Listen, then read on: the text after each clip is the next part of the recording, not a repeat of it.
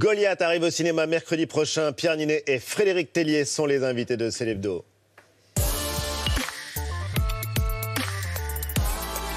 Et bienvenue, merci d'avoir accepté notre invitation. Goliath, c'est très réussi. Ce sera à voir au cinéma mercredi prochain. C'est un film qui est euh, très attendu et vous partagez l'affiche, Pierre, avec Gilles Lelouch, avec Emmanuel Berco. On peut dire que c'est un film euh, à dossier comme euh, dans la tradition, mais en même temps, c'est un film populaire qui euh, est un film de genre. Euh, Eva va le pitcher, elle va avoir ouais, la lourde responsabilité de, le pitcher dans un instant. Aux États-Unis, vous auriez été Erin Brockovich et en France, vous vous retrouvez à jouer un salaud de la pire espèce.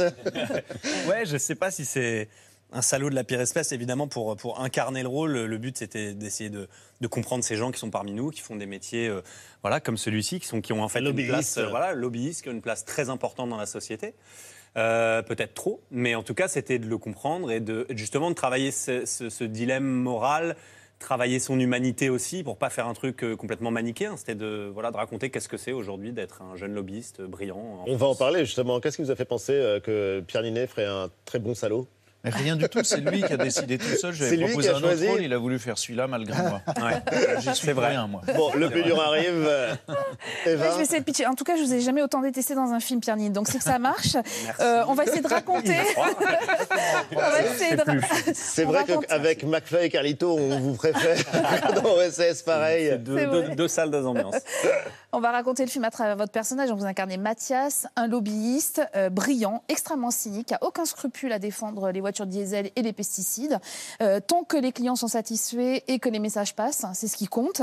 Euh, sauf que vous allez devoir donc gérer une crise qui est un peu plus complexe, celle des pesticides qui seraient responsables de cancer. Difficile évidemment de ne pas penser aux dossiers récents le glyphosate notamment, la mise en cause de Monsanto. Euh, et comme il est dit en début de film, on a beaucoup aimé cette phrase, toute ressemblance n'est ni fortuite ni involontaire. Et le souci de réalisme, vous, vous le poussez vraiment très loin parce qu'il y a des scènes, je pense notamment avec euh, les militants d'Extinction euh, Rebellion, qui avaient d'ailleurs été violemment réprimés, que vous faites, vous refaites quasiment à l'identique dans le film. Pour moi, c'est un grand film politique, comme on en voit rarement, notamment en France.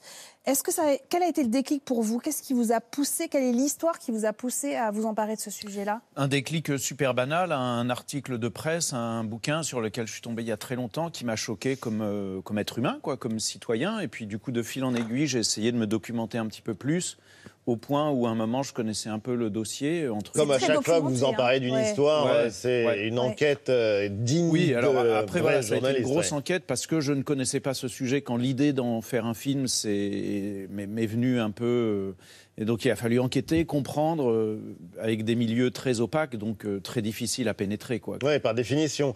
Comment est-ce qu'on apprend justement les codes pour jouer un personnage qui est je l'espère, aussi loin de vous. Oui, euh, Non, parce que ce sont des gens qui parlent très peu de leur métier, très rarement, et en tout cas qui sont euh, extrêmement difficiles à approcher, donc à jouer. Complètement, ça a été le, souci majeur quand j'ai commencé. J'ai effectivement dit à Frédéric, euh, qui m'envisageait un peu dans un autre rôle au début, je lui ai dit non, mais moi j'ai vraiment flashé sur ce rôle du lobbyiste. Je trouve que, le, encore une fois, le, voilà, le, questionnement moral et humain que ça pose est super intéressant pour un artiste, et puis en règle générale de raconter ça aux gens. Et puis après, en fait, j'ai commencé à vouloir rencontrer des lobbyistes. Et là, je me suis dit, merde, dans quoi je me suis mis? Personne ne veut me parler. Je me retrouve qu'avec des gens qui me disent, c'est pourquoi? C'est pour un film. J'ai envie de, répondre. Mais vous en avez rencontré Donc finalement, j'ai réussi euh, à force, un petit peu comme Frédéric, qui s'est plus ou moins fait passer pour un journaliste pour finalement pouvoir euh, rencontrer quelqu'un à côté du Parlement européen. Parce que symboliquement, déjà, je trouve ça génial. Il y a le Parlement européen et, tous les lobbyistes sont autour. ils encerclent le, le Parlement. critiquable. Non. Ils font valoir des intérêts. Après, ça dépend ce qu'ils racontent. Euh, l'est quand même. Oui, Non, mais ça dépend. en soi. Ça, dépend ce qui. légifère assez peu autour des lobbies. Voilà. Contrairement à des avocats, par exemple. Non, mais je veux dire, les lobbies euh, aident le législateur aussi à prendre en compte des, intérêts qui peuvent euh, être défendus. Euh, voilà. Les lobbies en tant que tels, après, ça dépend ce qu'on en fait et comment on le fait. D'un mot d'ailleurs. c'est la place, la place qu'on leur donne aussi. Mais donc voilà, finalement, il y en a deux que j'ai réussi à, interviewer et qui ont, qui ont accepté de me parler. Qu'est-ce qu'ils vous ont appris d'ailleurs? Alors, c'est plein de choses concrètes déjà. Enfin, moi, je ne sais pas pour les autres, mais en tant qu'acteur, c'est vrai que très vite, je demande des trucs un peu banals au début. Comment vous gagnez combien? Comment vous habillez? C'est quoi une journée type? Euh, Qu'est-ce que vous faites euh, à côté euh, et en fait, il y a une fille, une jeune fille notamment, qui avait 37-38 ans et qui avait, qui avait travaillé autour du glyphosate beaucoup et qui mm. maintenant travaillait dans le public. Donc elle avait fait un peu le chemin inverse de ce qui se fait euh, d'habitude. Et du coup, elle, elle, a accepté de me parler et, euh, elle m'a donné plein de choses concrètes, plein de choses vraiment vertigineuses qui sont dans le film. Le niveau de stratégie et ah, le niveau d'infiltration des, des pouvoirs publics est vertigineux, effrayant et au-delà de toute fiction quasiment. Mais justement, c'est euh, inspiré de faits réels, euh, c'est un thriller, on peut le voir comme un thriller intense. C'est vrai que Eva disait que c'était aussi un film politique, peut-être que c'était aussi une intention et on va en parler justement parce que c'est un sujet éminemment politique. On parle de Goliath juste après vue.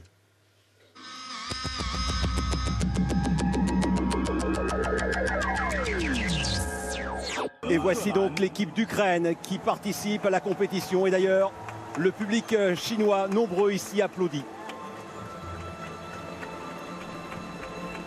Regardez cette image extrêmement émouvante.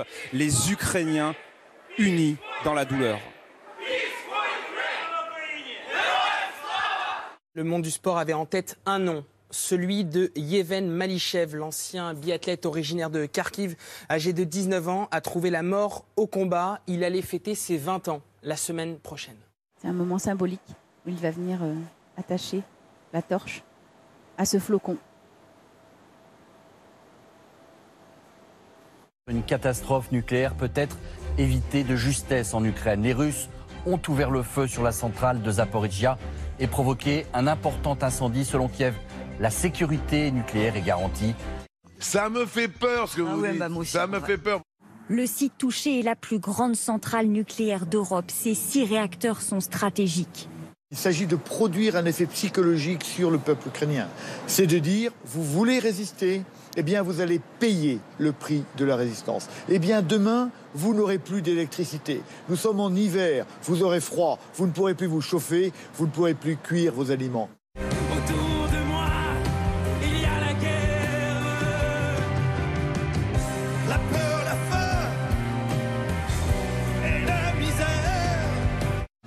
Un immeuble éventré.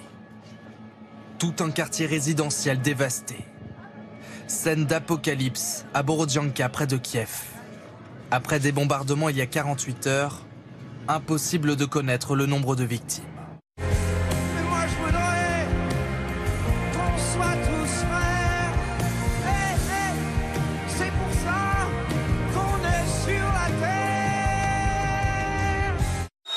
Pendant ce temps, à la gare de Zaporizhia, des centaines de civils tentent de monter dans ce train, direction la ville de Lviv, à l'ouest du pays. Terrible scène. Bousculade. Bébé porté à bout de bras et cris d'enfants terrorisés. Les Européens ont décidé euh, également de déclencher ce qu'on appelle la protection euh, provisoire pour tous les Ukrainiens et sur tout le continent. Tu te souviens, Renaud, du Covid? Eh Tel bon temps. Eh Alors la protection provisoire, qu'est-ce que c'est? Eh bien, c'est une sorte de statut de réfugié attribué presque automatiquement euh, et valable un an. Les Ukrainiens auront ainsi le droit de travailler, ils auront droit à la protection sociale euh, dans le pays euh, qui les accueille. Ils pourront également mettre leurs enfants à l'école. Alors à noter, c'est la première fois en Europe que cette, ce statut de protection temporaire est attribué.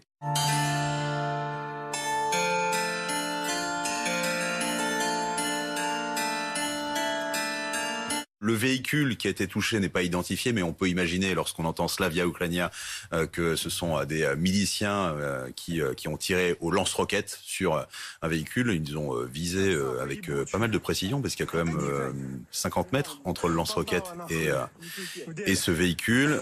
ce sont peut-être... les images sont impressionnantes. Hein. Il faut lutter pour la liberté, gagner la guerre et gagner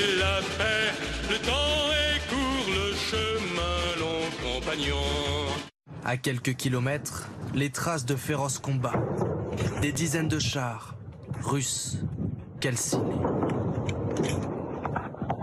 Au loin, des détonations de plus en plus proches.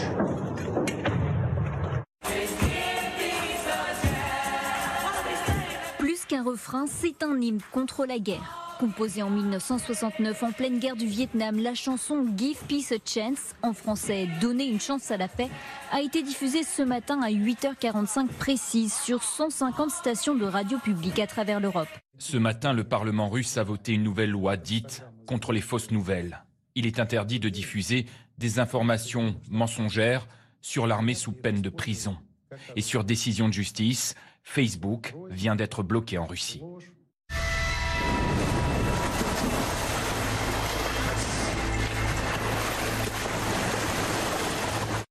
Les derniers médias indépendants, comme Doge TV, eux, ont fermé cette semaine. Et même le bureau de la BBC à Moscou suspend son activité.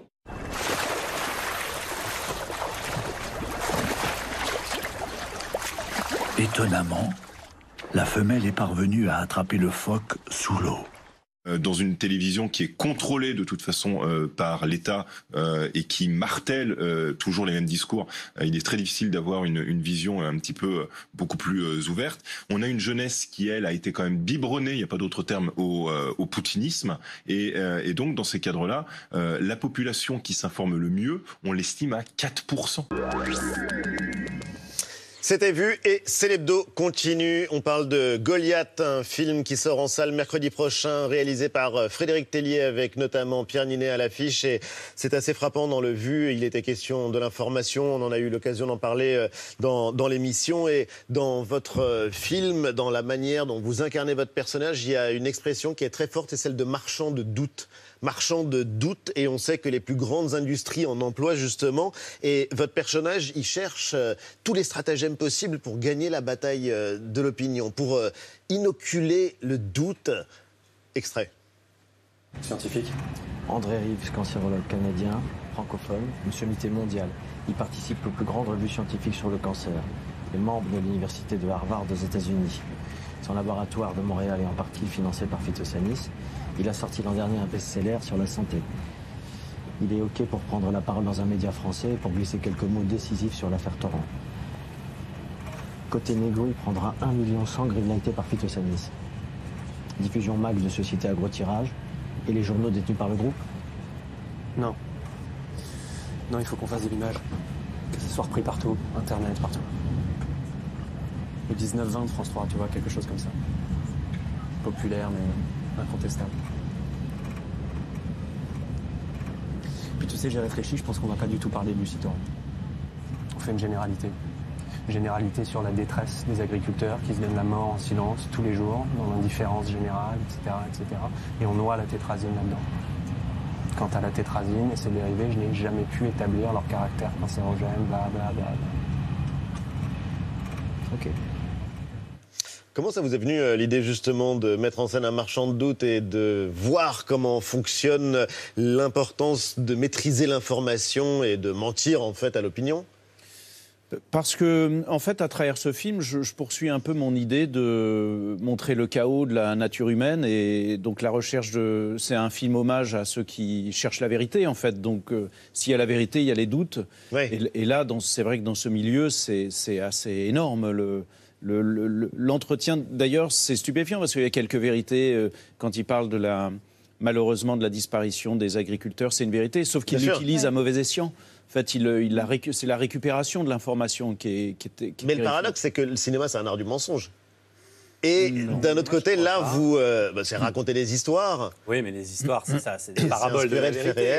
C'est un miroir, c'est tendre un miroir. Alors, euh, ça peut être des formes très différentes, mais nous, on est l'inverse des menteurs. On, cherche à être le plus vrai possible. Nous, euh. Un comédien, c'est pas un menteur Non, c'est l'inverse d'un menteur. Enfin, moi, je crois, c'est même ma définition. Je, je pense qu'au contraire, on est dans, en quête de. ça fait rire, Jean-Michel. on est dans la quête de vérité la plus pure. Nous, on cherche à être le plus, le plus sincère, représenter les émotions de la manière la plus fidèle possible. On n'est pas. Je suis un peu d'accord avec Pierre. Ah non, mais moi, je posais juste une question. Je ne veux pas trancher le débat, mais d'accord. c'est très différent. Euh, de plein d'autres jobs. Non, parce qu'une fois, on m'a dit, vous êtes, c'est un peu comme les hommes politiques. Pas vraiment. Euh, euh, non, cassé la gueule. Non, pas loin. Non, non, ce qui n'est pas une insulte du tout, mais, mais euh, non, c'est des, Et puis en plus, vous êtes, enfin, vous êtes capable de changer de rôle, justement, de registre, de genre, et c'est une manière aussi à chaque fois de s'approprier des réalités, des personnages différents. et de trouver des, des, des empathies qu'on n'avait pas forcément avant un film, et puis rencontrer des univers qu'on ne connaît pas. Moi, ce que je trouve vraiment intéressant sur les lobbyistes, c'est quand même, c'est il faut être bon raconteur d'histoire quand même. C'est peut-être le point commun avec les acteurs. Est-ce qu'il y a des lobbyistes honnêtes euh, je pense que je pense que oui parce qu'il y a des gens qui font du lobby pour des pour euh, par exemple pour l'écologie, il y a des gens qui font du, lobbying aussi. Et je pense qu'en grande partie, moi mon personnage y croit. On me dit parfois il est très cynique. Moi je me dis je l'ai pas je l'ai pas, travaillé comme ça. Quand je dis à, Gilles Lelouch, au personnage de Gilles Lelouch qui est donc euh, avocat, avocat et qui défend les, les victimes des produits phytosanitaires et que je lui dis vous savez, moi, les produits que je défends aujourd'hui, les, pesticides que je défends, ils permettent à des milliers d'agriculteurs de rester rentables de, garder la tête hors de l'eau, de ne pas crever de faim. Ce qui est une vérité. Il, y croit parce que c'est un bon argument. Et encore une fois, comme disait Frédéric, il décide de mettre la lumière là-dessus. Mmh. et en fait, c'est un segment du problème et pas l'entièreté du problème qui, en fait, le problème est systémique. C'est qu'on. Mais c'est ça qui est très réussi dans le film d'ailleurs, parce qu'on n'est pas du tout dans, une, dans un film manichéen. Il y a, tout mmh. est en nuance. À travers chaque personnage, on voit toutes les ambiguïtés, les forces dans lesquelles vous vous battez. Euh, et je pense que c'est en ça qu'il est, qu'il est, extrêmement, qu'il est extrêmement réussi. C'était, euh, enfin, dès que Frédéric m'a parlé du film, on était raccord sur le fait de trouver l'humanité. En quoi ce lobbyiste qui effectivement défend les pesticides, à côté de ça, quand il rentre chez lui, c'est un super père, un super mari, quelqu'un qui protège les siens, qui est sans doute hyper chaleureux et qui serait très agréable à cette table avec nous. On passerait un super moment. Et la grande qualité, c'est effectivement bien raconter des histoires, quand même, peut-être le point commun avec les acteurs, et aussi trouver des, des arguments et des choses assez virales et simple pour que ça circule largement dans la population. En fait, on a tous répété des choses que des lobbyistes ont dit, et on croit qu'en fait on le sait par un fait scientifique ou un truc. En fait, non, c'est des formules, parfois réelles, parfois pas, mais qui ont été tellement bien. Le package est, tellement vous, parfait le que vous le ressentez même dans vos engagements, par exemple. Bien sûr. Oui. Oui, enfin, je veux pour l'écologie, par exemple, on en parler avec Antoine. Non, mais, très souvent, hier, on était à une, avant-première euh, du film, et quelqu'un nous dit, euh, il me dit, qu'est-ce que je peux faire? Je lui dis, bah, manger bio. Effectivement, c'est pas pas un très bon conseil parce que le problème, c'est qu'il faudrait que le gouvernement soutienne beaucoup plus une agriculture sans pesticides l'agriculture normale, ça devrait être quelque chose où on ne met pas de produits chimiques dessus. Et, il, nous dit, il nous disait hier, bah en fait, euh, le, bio en même temps, euh, ouais, mais on dit bio, mais il y, a aussi des pesticides en bio. Euh, et puis aussi, si le champ un peu plus loin, en fait, on met des pesticides. Et en fait, tout ça, on, sent quand même que c'est une batterie de choses qui circulent dans la population, un peu un un flou qui a été créé moi, je pense, par des marchands de doute très doués. Mais qui méritent d'être débattus publiquement, justement, et que les citoyens s'en emparent. Euh, bon, c'est une drôle de campagne présidentielle. On aurait pu imaginer qu'on parle d'écologie, par exemple. Euh, je ne sais pas ce que tu as Oui, c'est une boutade, mais vous aimez tellement la nature, Pierre Vous pourriez presque un jour jouer euh, le rôle d'un homme-feuille Feuilleman. C'est parti d'une euh, blague avec euh, McFly et Carlito, euh, deux youtubeurs. C'était il y a à peu près un peu plus d'un an sur YouTube. Vous aviez un, gage qui fait partie de ceux qu'ils ont l'habitude de, donner à leurs invités. Vous trouvez un, numéro au hasard dans votre répertoire, vous l'appelez. Là, c'est tombé sur une directrice de production très connue, Pacotte, dans le monde du, du cinéma. Et le gage, c'était de lui raconter une histoire, un projet autour d'une feuille. Et voici ce que vous avez improvisé. C'est un projet qui s'appelle Feuilleman c'est un peu dans la lignée euh, de trucs super-héros, mais où je jouerais un homme feuille. Ouais. ils m'ont proposé ça. Et je sais qu'ils vont t'appeler parce qu'ils veulent, euh, ils veulent que tu sois euh, dire de prod dessus. C'est l'histoire d'un gars qui a genre le poids d'une feuille du coup, il se jette du haut des immeubles et enfin, le, pitch est assez déjanté. Euh, et moi, j'ai encore un peu des doutes, mais je trouve que ça peut être drôle. Et eux, ils veulent absolument euh, t'appeler. Mais toi, tu serais comme acteur ou comme Oui, moi, ils veulent que je fasse Feuilleman. Alors Feuilleman, vous en avez même une super idée. récemment à Tom Holland, qui est l'un des acteurs qui a incarné euh, Spider-Man au, cinéma. Un peu sur Feynman. Voilà, et qui n'a pas tout compris au, projet. Moi non plus. Hein, la, blague oh, semble être devenue un, un vrai projet. Des photos diffusées sur Instagram et sur votre compte, notamment Pierre Ninet, laissent entendre que vous avez commencé l'écriture du film Feuilleman. Le tournage est prévu pour quand? C'est malheureusement. C'est le projet le plus confidentiel sur lequel j'ai jamais travaillé. ouais. Ça vous résume un peu le niveau de confidentialité des autres projets. Euh, non, ça, je vais, je vais pas trop en dire, mais c'est vrai que en fait, il y a eu un engouement populaire tel. Moi, je reçois mais ma, ma messagerie Instagram. Je vais vous dire, 92% des messages que je reçois, c'est à propos de Feynman. quand cet été j'ai tourné, tous les hôtels où je suis allé euh, pour tourner le film de Nicolas Bedos, tous les hôtels, il y avait un petit cadre avec cette affiche avec marqué Bienvenue Feuilleman.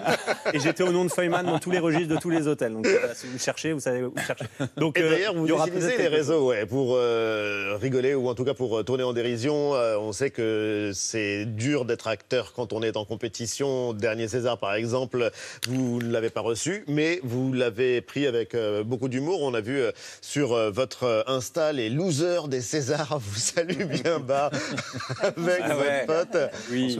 C'est assez rare quand même dans ce milieu. Vous, vous parlez plus librement que Pierre Ninet, mais de voir des acteurs capables d'autodérision et de s'amuser de, de ce qui leur arrive. je trouve que les Français, on n'est pas trop nuls avec ça. Les Français et les Belges. Euh, de pas croire qu'on fait un truc absolument euh, euh, vital, à tout prix, hyper important. Et là, en plus, François Civil, moi j'ai été nommé, bah, déjà j'étais très content d'être nommé juste, et puis avec vous François, déjà voilà. Ah, mais c'est J'en ai déjà Mais vous dites ça, et en même temps, de votre côté, c'est hyper important les films que vous faites, et notamment celui-là. Oui. Oui. Parce que vous espérez quand même faire changer quelque chose, ou c'est un film engagé quand même de votre part, non? C'est un film engagé, bien sûr, un film important. Alors je je je, je pense pas, euh, et j'ai pas la prétention de penser qu'un film peut changer radicalement les choses, mais ça peut contribuer à éveiller, à faire réfléchir, à donner une petite tendance. Euh, voilà, je, si, si euh, là, par exemple, on sait quand même que ça marche. On a des, des retours, on, voit que le hasard fait qu'on sort au bon moment aussi. On est en pleine présidentielle, même si effectivement, c'est pas là. Il y a d'autres sujets euh, qui sont très forts aussi. Au bon moment, mais c'est pas facile de convaincre les spectateurs de retourner en salle. Tous les deux, vous avez la passion de la salle, vous avez la passion du, grand écran. Euh, mais euh, c'est vrai que pour que les spectateurs se déplacent aujourd'hui et aillent au, cinéma, il faut, il faut quoi d'ailleurs? non, c'est vrai. C'est une très bonne question.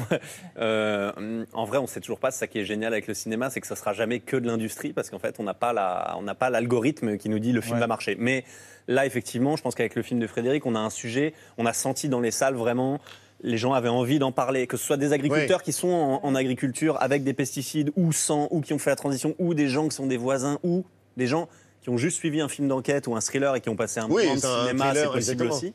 C'est ça qui est bien, et moi je trouve que c'est la grande classe de Frédéric, c'est qu'il traite des vrais sujets, de et en même temps c'est, euh, comme vous disiez, des films populaires. Voilà, des films accessibles et des films généreux dans les émotions. Donc même si on s'en fout des pesticides, on peut aller voir le film et passer ouais, un moment de cinéma. C'est vrai que l'attention propose aussi le spectacle pour ce, pour ce film-là. Oui, bien sûr. En tout cas, allez le voir. Nous, on a adoré. Beaucoup aimé. Et euh, bravo en tout cas. Et pour conclure, euh, comme vous le disiez, quand vous avez reçu pour le coup euh, votre César, merci aux bienveillants. Merci aux bienveillants qui sont à la fois dans le film et bah, vous aussi, vous êtes des bienveillants, non? Bah, Bien sûr. pas tout le temps. En Pierre Ninet, Frédéric Tellier, Goliath sort au cinéma mercredi prochain. C'est l'hebdo se termine à suivre sur France 5. Nous, président, la campagne présidentielle en images et avec la voix chaleureuse de Mathieu Béliard. Et lundi 19 19h. Vous avez évidemment rendez-vous avec Anne-Elisabeth Lemoine et toute l'équipe de C'est à vous. Et nous, on vous donne rendez-vous samedi prochain. Merci de nous avoir suivis. Salut les amis.